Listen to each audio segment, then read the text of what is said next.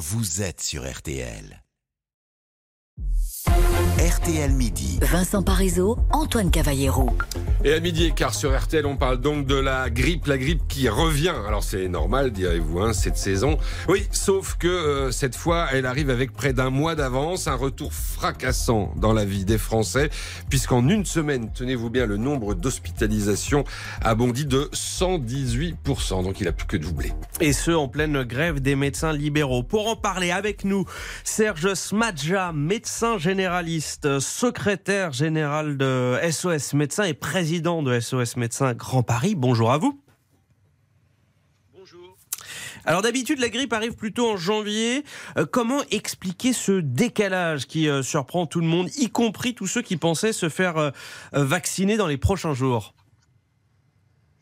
Alors honnêtement, c'est pas tout à fait exceptionnel que la grippe arrive en décembre. Hein. C'est la, la, la, durée d'apparition, elle est un petit peu variable, mais c'est pas exceptionnel qu'elle arrive en décembre. Elle arrive entre décembre, janvier, février. C'est pas la première fois. Ce qu'il y a d'inhabituel dans cette dans ces triples épidémies, c'est qu'elle est extrêmement importante avec une courbe ascendante qui n'arrête pas de grimper et elle arrive de manière concomitante d'un nouveau virus. Je sais pas si on peut dire nouveau puisqu'il existe depuis maintenant près de trois ans, qui est le Covid, mmh. alors que les bronchiolites se terminent. Donc il y a une concomitance de trois épidémies, avec une épidémie de grippe qui est donc dans une courbe toujours ascendante, et des symptômes qui sont particulièrement aiguë. Vous savez, chaque année, on a l'habitude de dire alors la grippe cette année, elle est comment? Elle est que c'est devenu presque le, le, le, marronnier de l'hiver. Mais aujourd'hui, c'est vrai qu'elle donne des symptômes euh, qui sont qui sont des symptômes qui altèrent assez fortement l'état général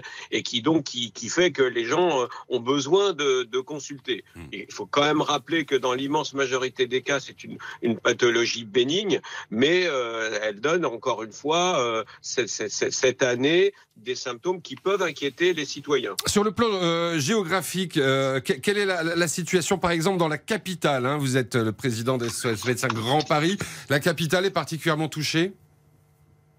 Oui, là, euh, on est en épidémie euh, France entière, mmh. mais euh, à Paris, bah, pareil, on, a une situation que moi j'estime inédite. La conjonction de, ces, de ces virus dont je parlais, associé au, problème qui est latent depuis des années, hein, qui date pas de ces, de ces vacances scolaires-là, mais le problème de la démographie médicale largement insuffisante fait qu'aujourd'hui, la prise en charge des soins devient de plus en plus compliquée. Vous savez, on parle souvent des problèmes hospitaliers, mais les patients qui consultent en ville à l'hôpital, ce sont les mêmes, mmh. avec évidemment en fonction des situations, des degrés de gravité euh, différentes, avec des spécificités. Mais c'est les mêmes patients. Et donc, euh, quand le système est, quand la, communauté médicale a du mal à prendre en charge tous les patients, on est dans cette situation-là aujourd'hui que, que, que, moi, euh, je n'ai jamais connue. C'est pas la première fois que je vis des épidémies.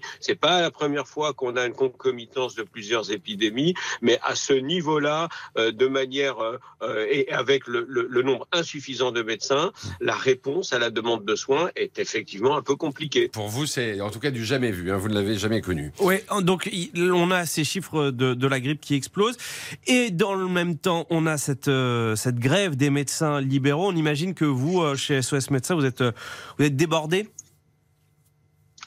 Oui, alors euh, bon, la, grève des médecins libéraux, nous on est solidaires. Comme je mmh. vous l'ai dit, il y a une crise majeure de la profession à laquelle il faut absolument répondre et donc il faut absolument que des mesures soient prise pour éviter ce que l'on vit aujourd'hui. Mais euh, effectivement, euh, nous sommes euh, aujourd'hui euh, sur le terrain, encore une fois, bien que solidaire, et, et j'insiste là-dessus, et il est extrêmement difficile de faire la part de, de, de l'absence la, de médecins du fait de, de ce mouvement. là, nous sommes, pour donner un ordre de grandeur de, chiffres, on effectue environ dans notre réseau national 15 000 actes par jour. Nos euh, répondons à au, moins 30 000 appels, euh, nous répondons à plus de 30 000 appels et, des appels, euh, il y en a certainement davantage. C'est pour vous donner un ordre de grandeur de, ce qui se passe. Oui, effectivement, situation extrêmement préoccupante sur le, fond, le front de la grippe. face à la grippe, on peut aussi euh, se protéger, euh, Serge Smadja. Euh, le masque, euh, on aère les pièces. C'est un peu comme pour le Covid? Alors, c'est ça, c'est l'information qui a peut-être, qui n'a pas euh, fonctionné pendant tout ce qui s'est passé pour le Covid, c'est-à-dire que tout ce qu'on a indiqué, toutes les mesures barrières dont on a parlé, et je crois que maintenant, franchement, tous les citoyens connaissent, elles sont efficaces pas spécifiquement contre le Covid, elles sont efficaces pour toutes les maladies respiratoires, que ce soit la grippe, que ce soit la, bronchiolite, que ce soit euh, la bronchite, toutes les, pathologies respiratoires et aériennes se transmettent de la même façon. Donc toutes les mesures barrières que chacun connaît maintenant et qu'on a indiquées et conseillées à tout le monde, elles sont efficaces pour la grippe. Le lavage des mains, euh, le masque, euh, ne, pas aller visiter des personnes fragiles, malades, etc. Toutes ces mesures barrières que tout le monde connaît, elles, elles s'appliquent à toutes les maladies respiratoires, y compris, y compris la grippe. Mmh, mmh. Donc c'est sûr que voilà, si vous devez rencontrer des, des, personnes fragiles, il faut pas aller les voir. Si vous êtes, vous avez des symptômes, il faut vous isoler, etc. Avant le réveillon, euh, il va faire, falloir faire passer ce message. Euh, là, on va se retrouver euh, dans des lieux clos, euh, on va être nombreux, on va faire la fête.